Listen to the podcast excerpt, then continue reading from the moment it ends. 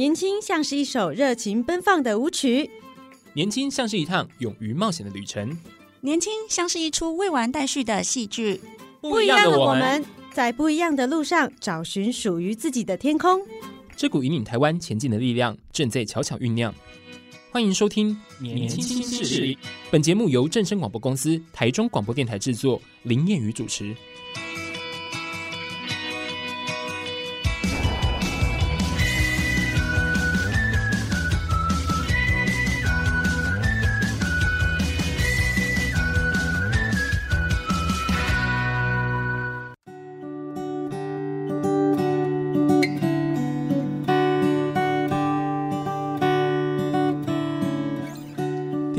好，欢迎您在礼拜二的中午十二点准时收听，在正声台中二台 M 六五七千赫播出的《年轻新势力》节目，我是燕语。谈到台湾收纳的第一领导品牌哦，树德企业，相信大家一点也不陌生。那他们呢，最近也刚荣获这二零二零的天下企业公民奖小巨人组的第四名哦。这一项征件比赛呢，是天下杂志从超过两百家以上的企业评选而出的。那树德企业从二零一八年其实已经连续三年获奖了，表现相当的亮眼。那他们旗下呢，有这个树德 Shooter、Living Box 等等的一些呃，包括办公啦，还有居家收纳的一个品牌哦。它的产品呢，更是销售到海内外有七十多个国家。那接连获得许多国内外的奖项肯定哦，真的是不简单，因为它是真的在地了哈，MIT 的一个台湾品牌。那树德企业怎么走过五十年，还能够站稳这个台湾制造收纳领导品牌地位呢？在今天节目当中，我们很荣幸邀请到了树德企业的董事长吴怡瑞来到我们的节目现场。我们要请董事长呢跟我们分享啊，这个树德企业这五十年来走来的一切点点滴滴跟故事。好，那我们就来欢迎吴董。呃，主持人呃燕宇，各位听众朋友，大家好。那首先是不是先跟我们先介绍一下这个品牌故事哦？我想树德企业哦，从过去到现在哦，这个成立的一些点点滴滴哦，是不是可以跟我们先分享一下呢？当时是什么样的因缘机会？嗯，对，因为公司的年纪比我还大哈，公司今年已经 五十岁，严格来说是五十一，五十一岁哇。对，那因为我们还没有办这个呃五十周年庆，我们预计在明年。梦工厂正式落成的时候，我们会为合并来来办，然后一个正式的一个庆祝活动，就对。对对，所以因为公司比我还还年长哈，所以说实在，公司怎么创办，这个应该我不会是最好的这个。发言的。哦，要问你爸爸 吴吉林老师，对，台湾收纳之父啦，真的。不过我我倒是可以从以前就在工厂长大的孩子这样可以分享，就是嗯这样的角度哈，对，分享，对对，嗯，我父亲同时在树德工专，跟后来在他自己因为创业过程更辛苦的时候，就请调到台中高工夜间部。那继续担任导师，然后继续做教学。嗯、那他都都常说，白天是不务正业，晚上是误人子弟这样。不过他就是一直在，不论是教学或是在创业这条路付出。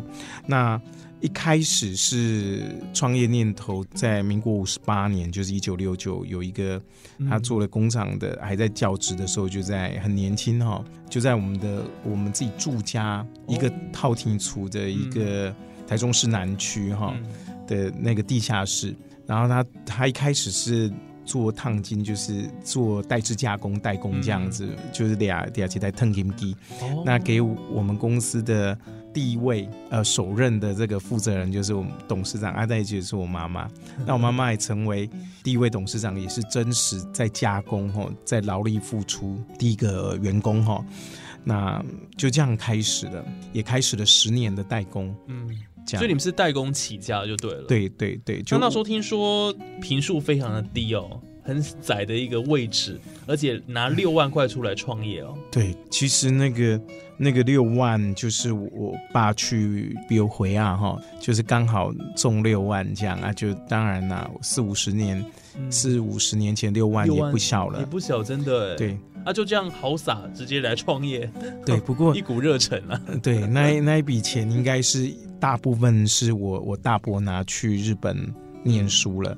哦、那当然这也是他创业的故事啦。他开始先贷款买设备，嗯，然后再开始跟人家拜托一些订单这样。哦，前十年大概代制加工，那因为。后来我们第一个地方，当然有有人说我们是可能我们自己戏称自己是地下工厂，原因就是嗯，真的呃，当时第一个工厂真的在透天的地下室哦，就在地下室做工厂啊，啊，所以我们就特别就称为地下工厂这样。那不是真的地下工厂，是在地下室的原因。那这这十年，我们接了很多的代工的产品，比如说如果接了这个巧克力。和我我我的印象中，我就吃巧克力。那接玩具，我就玩玩具。嗯、那就接接过那个飞镖，玩具型的安全飞镖。那时候当然家里就那那时候就开始练射飞镖，这样。所以我射飞镖还蛮准的，因为从四五岁就开始吧，开始乱扔这样。那后来有一笔订单我，我我印象蛮深刻的，就是父亲接了各式各样的小刀，从非常小的水果刀，一直到很大的。菜刀到西瓜刀这样，那我们是做刀柄双色、双色的混色的这个射出哈，然后那刀子当然是金属的。那那时候我记得工厂各地方，因为我们家住家就跟工厂在一起嘛，家工厂，然后打开就是抽屉打开都是刀子啊，小朋友有点危险，很危，就四五岁的小朋友就开始玩。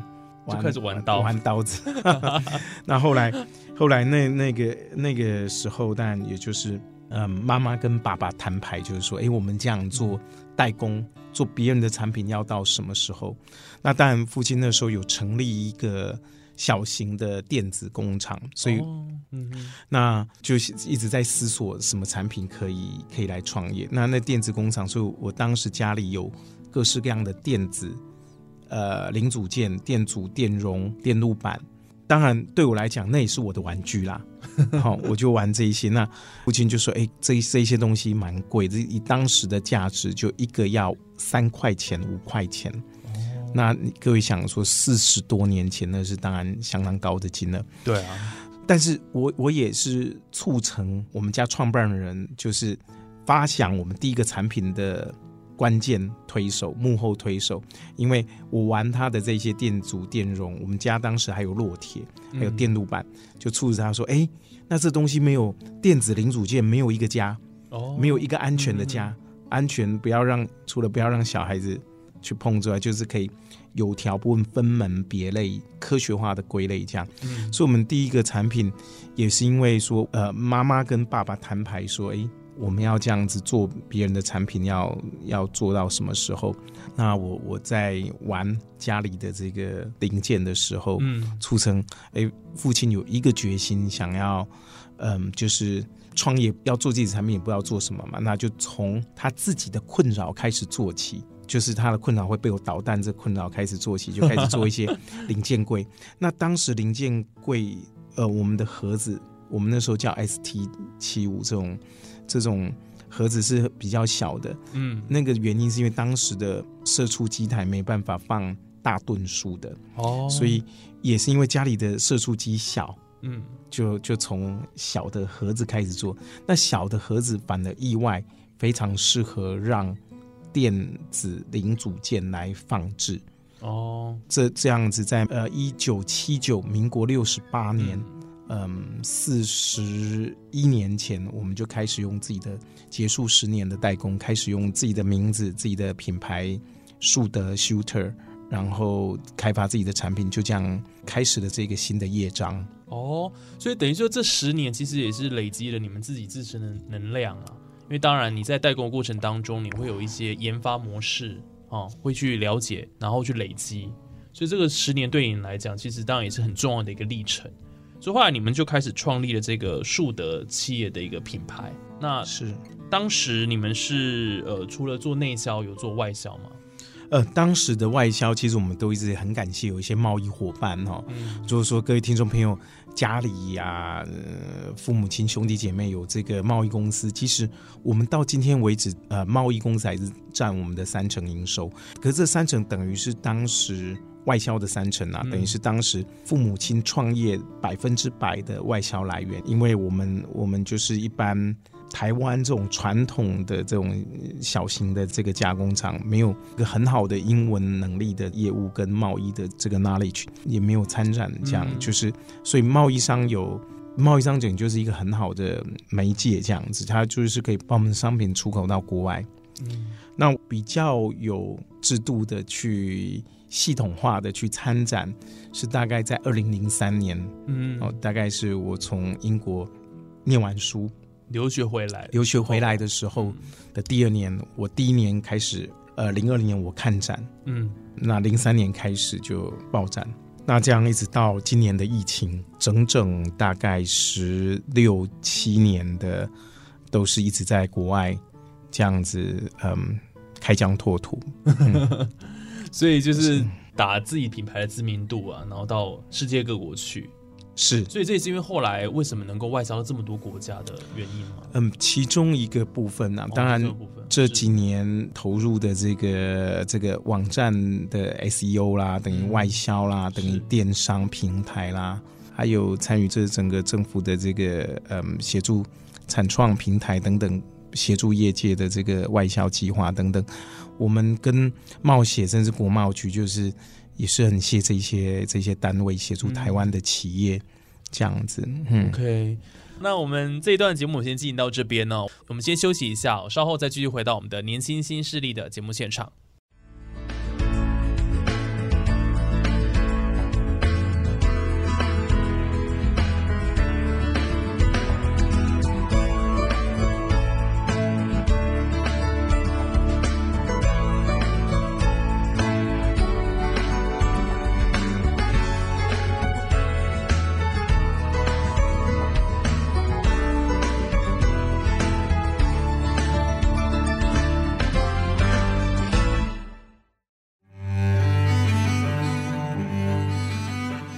行销全球九十多个国家与地区的《读者》杂志是发行量世界排名第四的杂志。《读者》的文章精选自全球媒体高阅读率的经典作品，写古今中外，谈人间真情。内容包括名人故事、名家言论、婚姻家庭、心理人生、生活经营、社会话题、人文历史、自然科技，包罗万象，精彩丰富。阅读《读者》杂志可以美化人生，对学生的写作有很大的帮助。《读者》杂志每本八十元，在全家、OK、莱尔富便利商店、诚品、金石堂及博客来网络书店都买得到。订阅一年十二期，九百六十元，还加赠一期。现在寄十元回邮，就免费赠阅《读者》杂志精选期刊一本。地址是。台北市复兴南路一段三百四十二号三楼之六，台北市复兴南路一段三百四十二号三楼之六，联络电话零二二七零二八五九九，零二二七零二八五九九。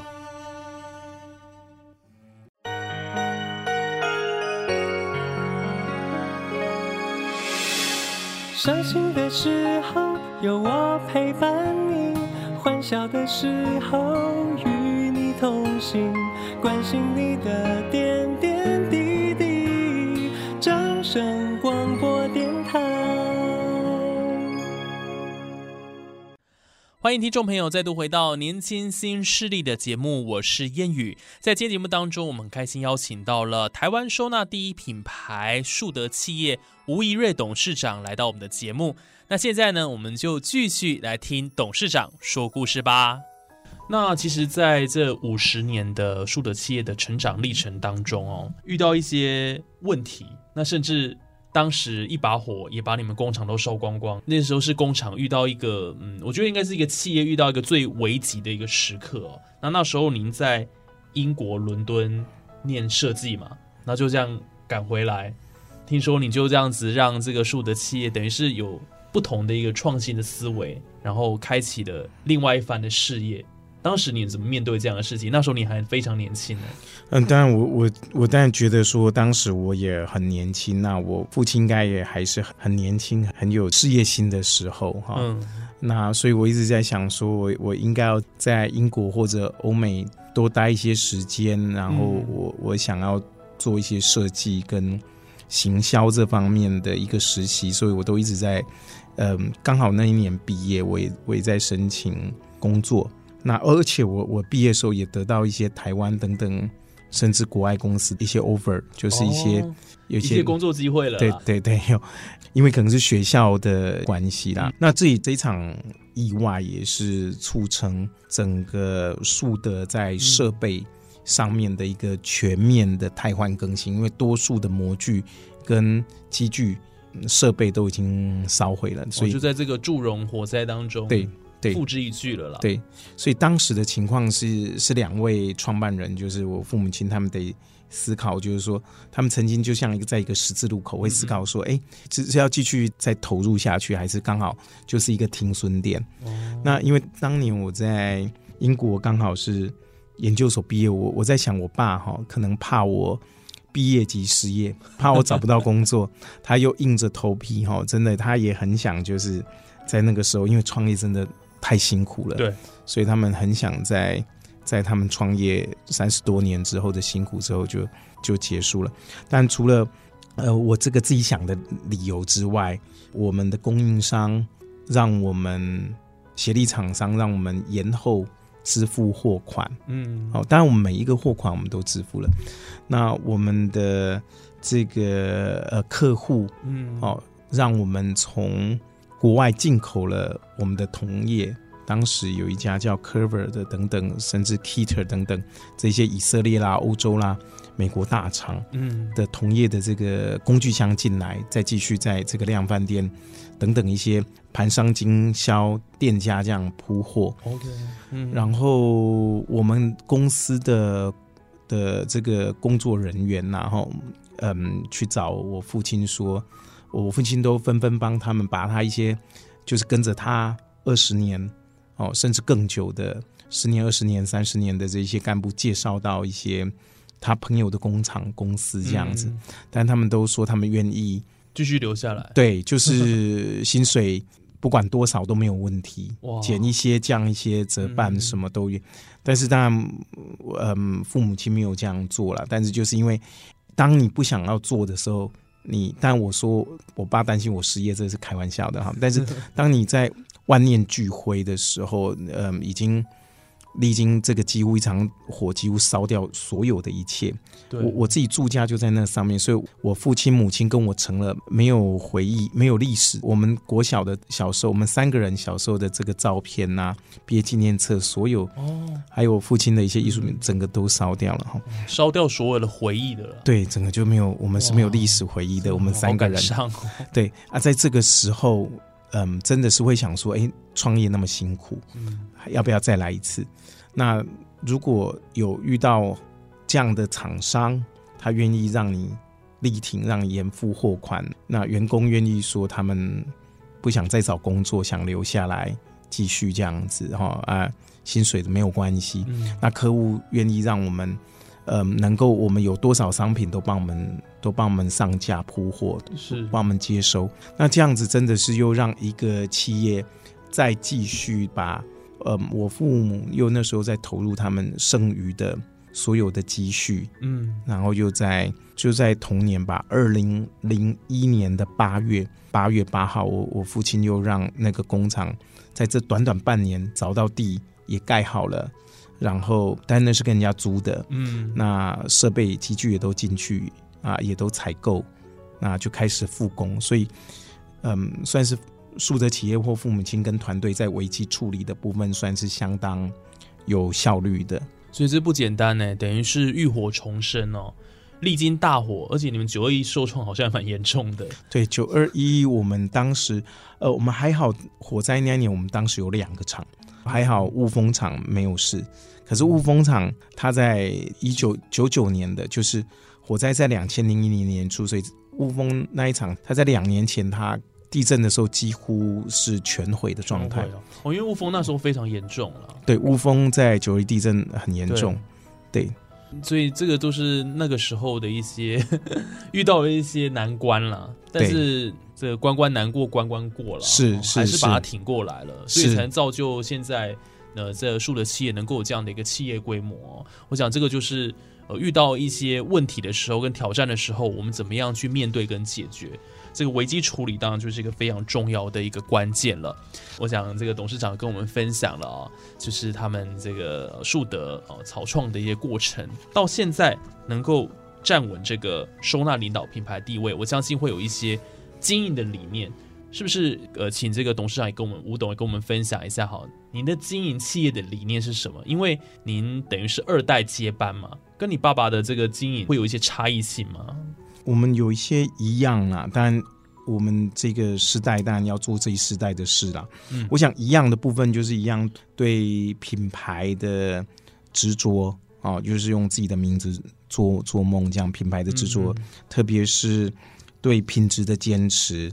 我想这个部分是相当一致，我跟团队也都是一直这样子在接棒下去。嗯，那会有不一样的地方，会是在说某些角度，我对。企业的文化啦，同事的这个这个像家人般的感情。不过树德原本就是这样很温馨的哈。嗯。那或者是在美学跟行销这个这个活动上面，然后还有我我现在面临的这个企业转型，要、嗯、要打造一个梦工厂，那这个部分会是一个嗯比较大的的不同这样子。嗯。嗯 OK，所以就是呃，父子之间当然也会有一些经营上的一个差异啦，但不变的是对于呃这个品质的坚持啦，那当然还有跟员工哦这个向心力的部分，当然。你们像在呃前两年也都拿到这个台中市的幸福职场一星奖了，所以等于他们是受到认可的幸福企业哦，能够在树德企业工作，我相信呢，大家也都是同心协力了，站在同一艘船上，然后为这个公司来打拼哦。嗯，相信因为的福利制度应该不错，你是不是很多人都抢破头要去你们公司？有这样吗？嗯，早期当然收的这个一个职缺一开，履历会如。雪片般，雪片般飞来，对，寄寄过来。那现在少子化的时候，其实我想，台湾好的企业真的不在抢人才。嗯，那好，每一个公司都很注重人才，我觉得这是企业的竞争的一个关键。嗯，嗯，那像吴董，你筛选人才，你会有什么样的看重的部分吗？嗯，最主要是特质啦，因为。树德人算是有他自己的特质的，比如说我们会有一点我们属于自己的，嗯，草根性啦，然后我们自己的一个敦厚质朴啦，然后主动体贴啦，然后嗯，热心付出等等。树德人有他自己的特质，那基本上就是我们我们喜欢人是多一点温度啦，就是声音会有表情啊，服务的温度，然后。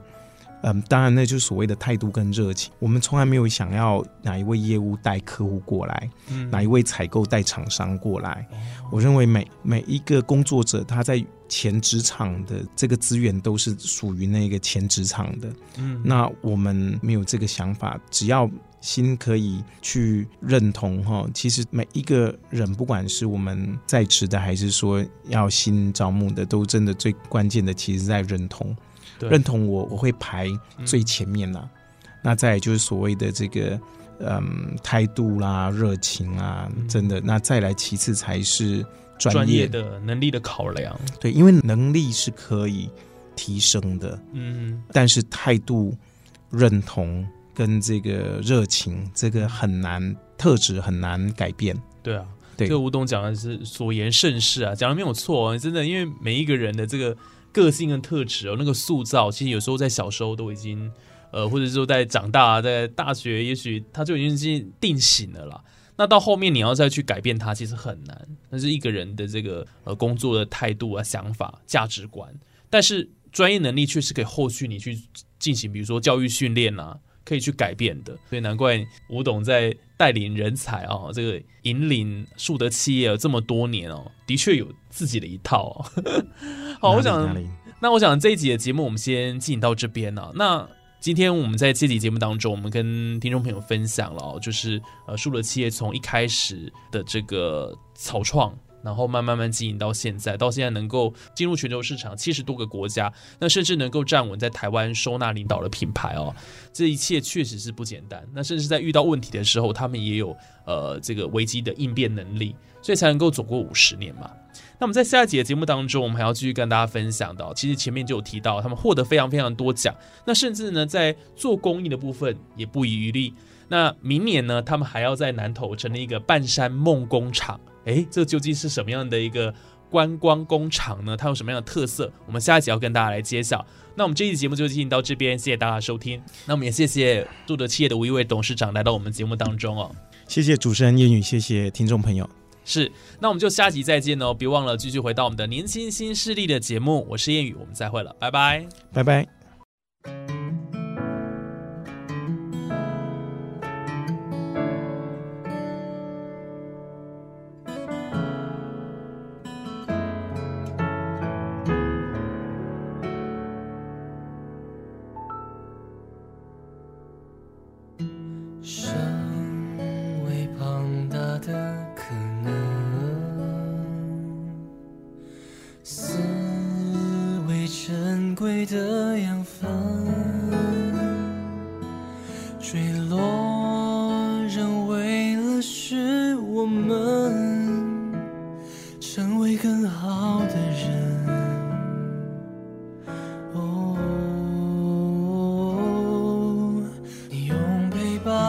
心等我长大成人，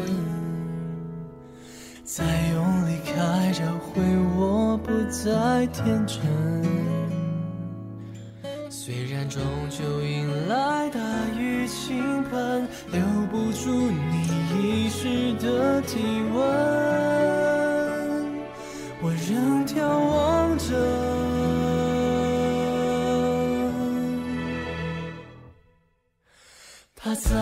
天还要守护一生，就像你那样守护我们，总会有那么一天，慈爱的躯壳缓缓下沉。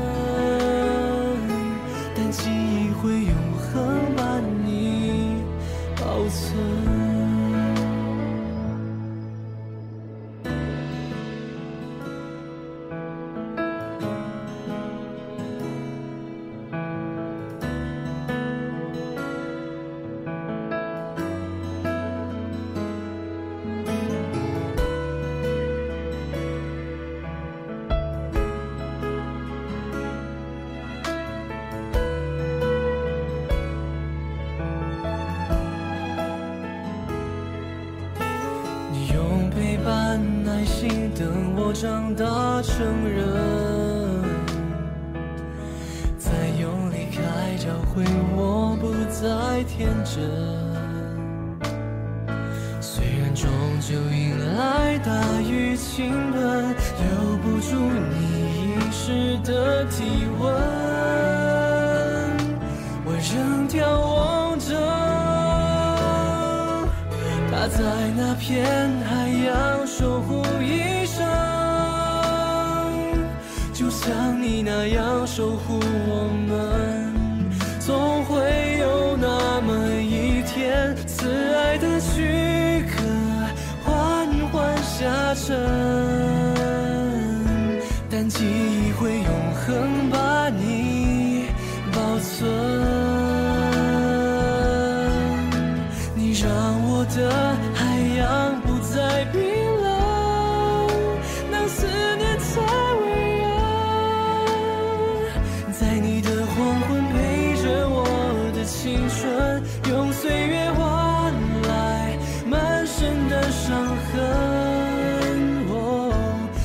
为我们留下更好的人生。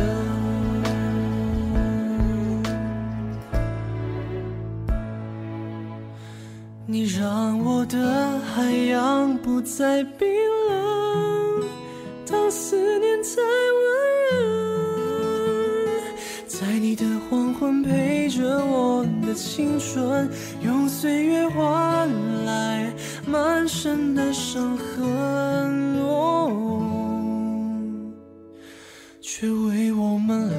下更好的人生。